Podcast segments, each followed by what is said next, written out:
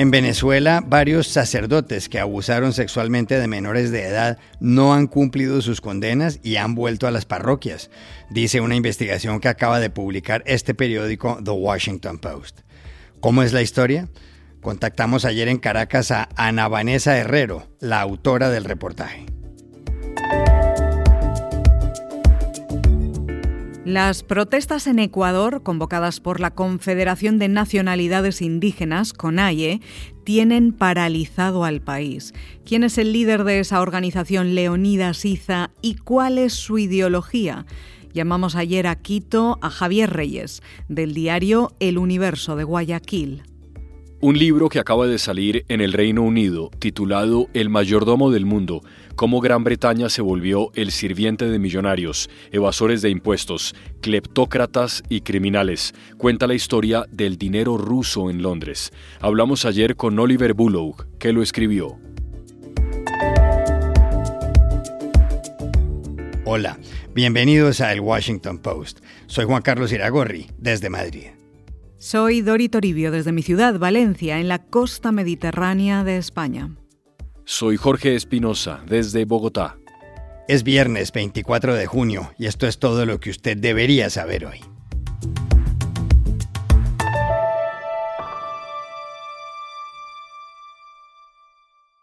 Una investigación que acaba de publicar este periódico, The Washington Post, ha concluido que varios sacerdotes que han sido sancionados por abusos sexuales a menores de edad en Venezuela han regresado después a las parroquias. El reportaje requirió una tarea investigativa de dos años y analizó diez casos que se presentaron entre 2001 y 2022. Lo llamativo es que la mitad de los sacerdotes implicados no cumplieron toda su condena y al menos tres volvieron al sacerdocio. Enrique Castro Azócar es un ejemplo. En 2018 fue denunciado en Twitter por el abuso de dos menores. Detenido se declaró culpable y fue condenado a cinco años de cárcel, pero le concedieron la libertad condicional y le prohibieron acercarse a las víctimas. En 2018, la agencia española de noticias EFE dio cuenta del caso de otro sacerdote, Iván Merino, que fue arrestado en el estado Zulia cuando se encontraba dentro de un automóvil con una menor de edad. Merino aceptó su culpabilidad. Este fue un momento del interrogatorio. Ya digo, eh, nos encariñamos y un juego, una cosa llevó a otra y sucedió eso. ¿Por qué estaba haciendo sexo oral? Por eso estábamos en el juego, en la caricia, una cosa lleva a la otra. ¿Y por qué estabas haciendo eso si es una niña de 12 años? ¿No? Mm, no estaba. Estaba. ¿Estaba qué? Sí, porque me he encariñado de ella. Y ella se ha encariñado conmigo. Ese ha sido el problema. No, eso no es ningún problema. Tú sabes que no tienes razón, ¿verdad? Sí. ¿Y los padres de la niña saben? No lo saben. En la investigación de The Washington Post, publicada el martes de esta semana, sobresale el caso de un sacerdote llamado Luis Alberto Mosquera. ¿Cuáles son los detalles? Llamamos ayer a Caracas a Ana Vanessa Herrero, la periodista del Post, autora de la investigación. Mira, este caso comienza en un pueblo del estado Lara, en Venezuela, en el año 2003, cuando un niño de 6 años de edad acudió a la iglesia para decirle al padre Mosquera que quería ser monaguillo. El niño testificó que fue esa misma tarde que Mosquera abusó sexualmente de él y a partir de ahí comienza una batalla legal para buscar justicia para el niño y para la familia. Eh, ya para el año 2006, Mosquera es declarado culpable y fue condenado a siete, más de siete años de prisión. Pero dos años más tarde eh, se le otorga una medida judicial que le permite salir de la cárcel. Ahora, lo interesante acá es que este no había sido el único caso contra Mosquera. Ya en 1996, eh, él había sido acusado por un niño de 12 años de intentar violentarlo amenazándolo con una pistola, es decir, con un alto contenido de violencia. Eh, afortunadamente el niño pudo ir. Mosquera fue declarado no culpable por ese delito que fue calificado como violación en grado de tentativa.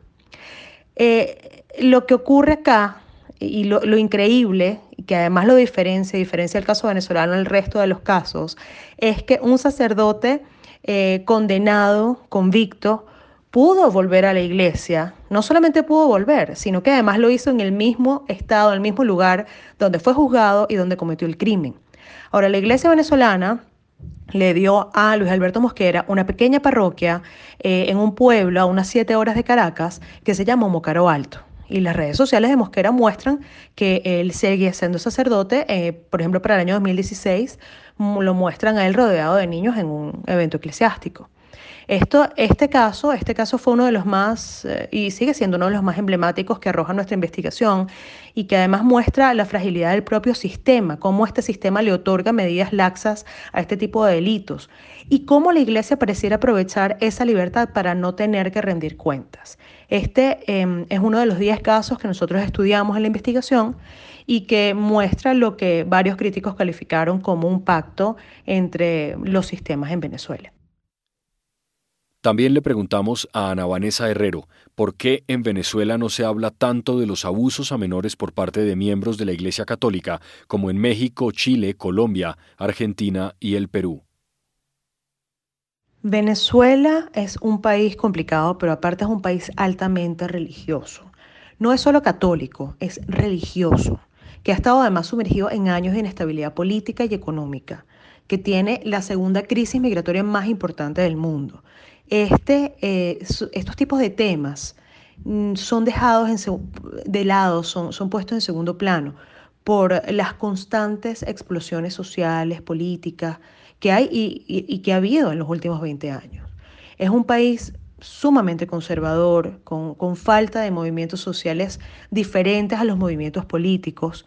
De hecho, esto es interesante porque los, los, sobrevivientes con los que pudimos conversar nos dijeron que tuvieron que ir a México o Argentina, o sea, tuvieron que ir a otros países para tratar de encontrar redes de apoyo para poder elevar sus casos.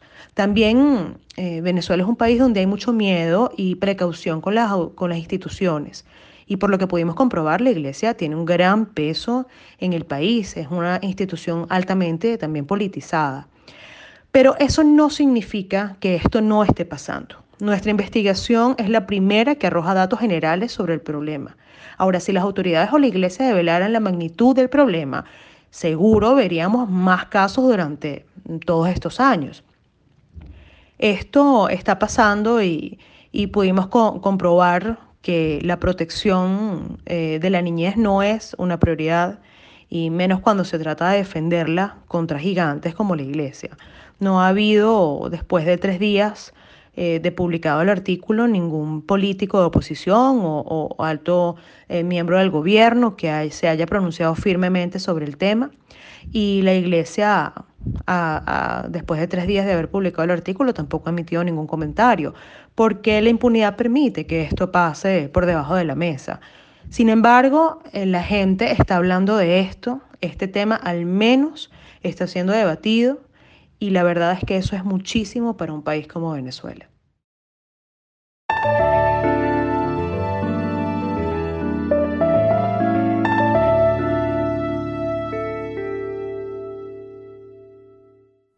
Ecuador lleva semana y media en estado de parálisis. En ese país de 18 millones de habitantes tiene lugar una protesta nacional encabezada por la Confederación de Nacionalidades Indígenas, CONAIE.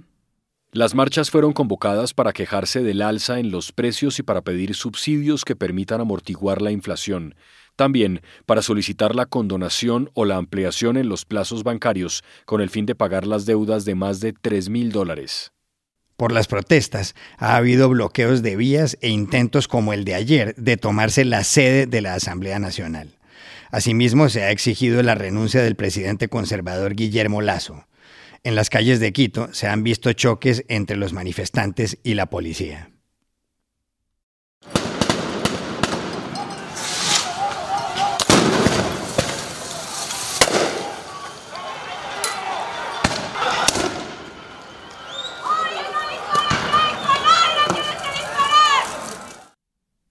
El gobierno ha decretado el estado de excepción en seis provincias: Pichincha, Chimborazo, Cotopaxi, Imbabura, Tungurahua y Pastaza. Organismos internacionales han propuesto mediar.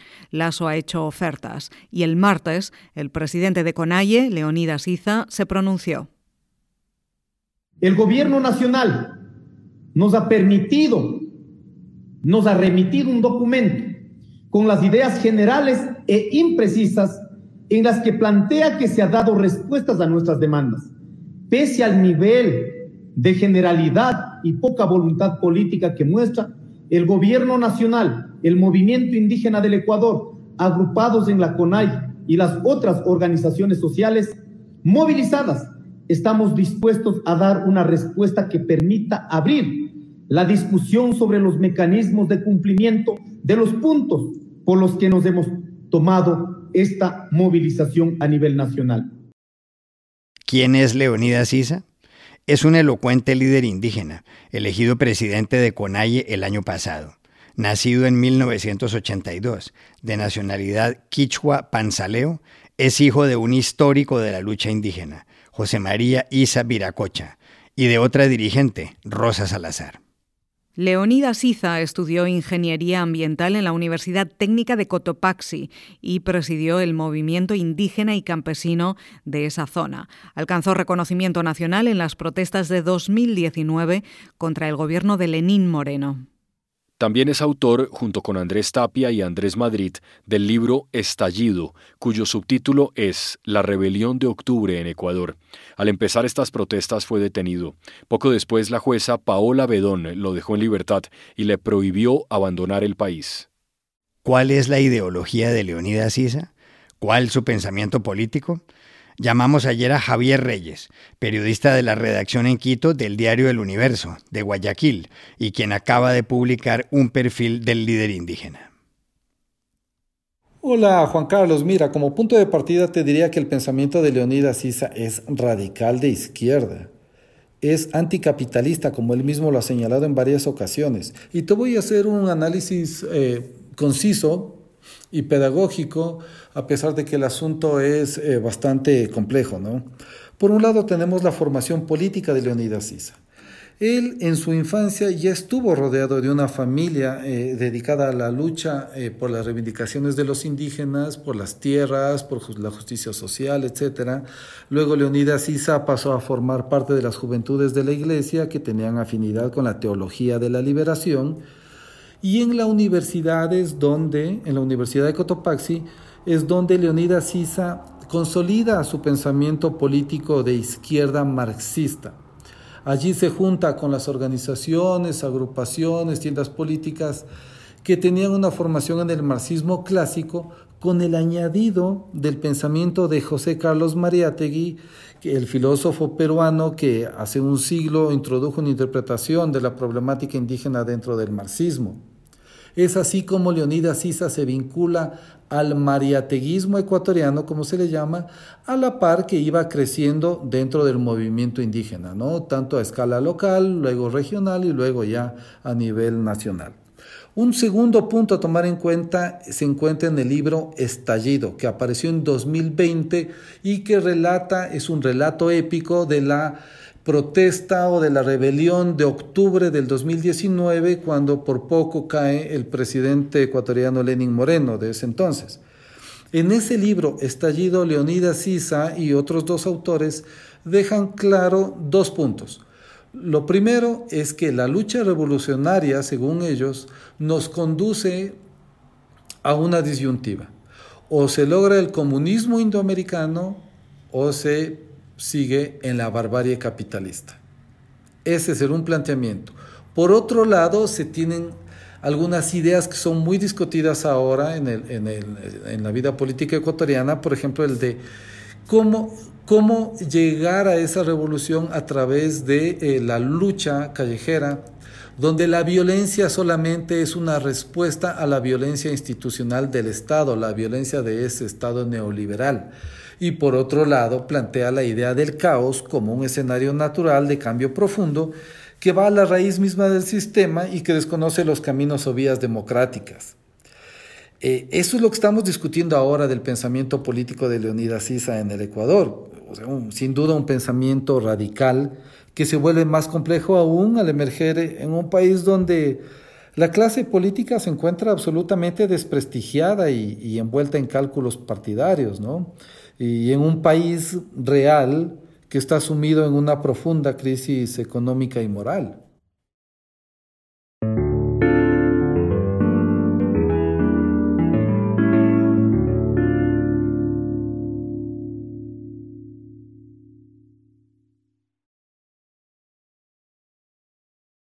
Hoy se cumplen exactamente cuatro meses de la invasión de Rusia a Ucrania. Las tropas de Vladimir Putin han causado centenares de muertos, obligado a más de 8 millones de personas a huir de sus casas y destruido la infraestructura del territorio atacado.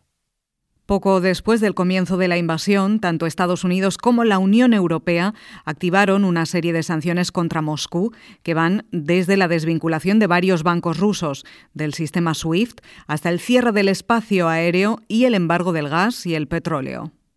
Los oligarcas rusos vinculados a Putin han sido sancionados en países como el Reino Unido. En marzo, el primer ministro británico Boris Johnson, sin identificarlos, indicó que es absurdo que estén relacionados con quien ordena bombardear colegios y hospitales de maternidad.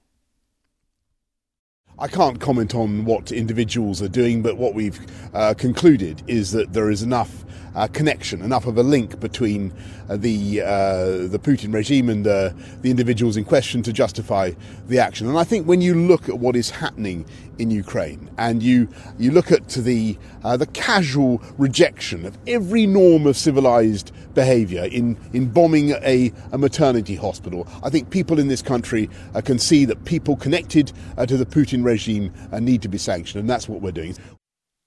El mejor ejemplo de lo que ha pasado con estos oligarcas es el de Roman Abramovich, con una fortuna de 9.100 millones de dólares. Abramovich debió vender el Chelsea, el club de fútbol, y tiene a la venta su mansión de 170 millones de dólares junto al Palacio de Kensington, en Londres. El número de oligarcas rusos en Londres creció considerablemente en 1994, cuando el gobierno conservador de John Major estableció la Golden Visa o visa dorada para quienes hicieran grandes inversiones. Por eso la ciudad empezó a conocerse como Londongrad. ¿En qué momento comenzó a llegar el dinero ruso al Reino Unido? Para saberlo, llamamos ayer a Londres a Oliver Bullough, autor de un libro que acaba de aparecer, Butler to the World, mayordomo del mundo. Y el subtítulo es este, cómo Gran Bretaña se convirtió en sirviente de multimillonarios, evasores de impuestos, cleptócratas y criminales. Bullock nos dijo que, si bien ahora se habla del dinero ruso en Londres, la verdad es que esa plata llegó mucho antes de Putin. Ocurrió en los años 50, cuando en la Unión Soviética había comunismo, y llegó porque los bancos londinenses no se regían por normas tan exigentes como en otras partes. Bullough agregó que en el Reino Unido ha existido siempre un enorme vacío legal en esta materia, que los impuestos son bajos, el escrutinio también y las regulaciones inexistentes. Cualquier millonario puede comprar bienes y nadie pregunta de dónde sacó el dinero. Para Bullough esa es la situación, deprimente y sin posibilidades de que cambie.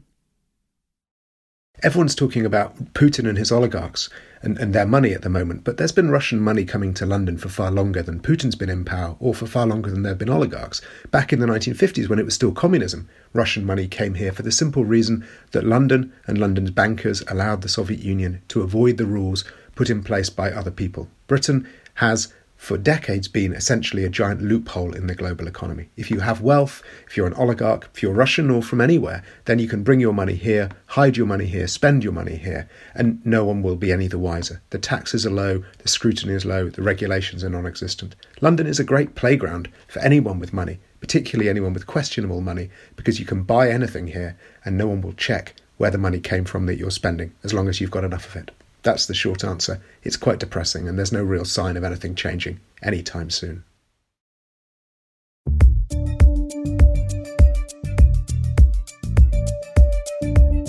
Y estas son otras cosas que usted también debería saber hoy. La Corte Suprema de Estados Unidos echó abajo ayer una ley de Nueva York que exigía un permiso para portar armas en público. El fallo fue aprobado por seis votos a favor y tres en contra, y determina que esa ley de 1913 viola la segunda enmienda de la Constitución, que establece el derecho a poseer y portar armas. El presidente Joe Biden dijo que la sentencia contradice el sentido común. Con su decisión, la Corte amplía el derecho de las personas a llevar armas fuera de su hogar en las grandes ciudades, en un momento en el que los tiroteos van en aumento. Ucrania es ya candidata oficial a entrar en la Unión Europea. Los líderes de los 27 países comunitarios avalaron ayer la candidatura de los ucranianos para que se conviertan próximamente en miembros de la Unión. El presidente del Consejo Europeo, Charles Michel, aseguró que esta es una decisión histórica para enviar una señal de apoyo tras la invasión de Rusia, que empezó el 24 de febrero. Bruselas también dio el visto bueno a Moldavia para que comience el mismo proceso. Viena es la mejor ciudad del mundo para vivir, según acaba de señalar The Economist. La revista británica subraya, entre las razones, la calidad de vida y la oferta cultural y social de la capital austriaca. Copenhague y Zúrich son las siguientes en el listado, que tiene en las casillas cuarta y quinta a dos ciudades canadienses, Calgary y Vancouver. Auckland, en Nueva Zelanda, fue elegida la mejor para vivir en 2021. Europa domina los primeros puestos de este estudio de 173 ciudades que publica The Economist, basado en factores como la sanidad, los índices de criminalidad y la estabilidad política. Y aquí termina el episodio de hoy de El Washington Post, El Guapo. Por favor, cuídense mucho. Y pueden suscribirse a nuestro podcast en nuestro sitio web, elwashingtonpost.com, seguirnos en nuestra cuenta de Twitter, arroba el post, y también nos encontrarán en Facebook buscando el Post Podcast. Chao, hasta la próxima. you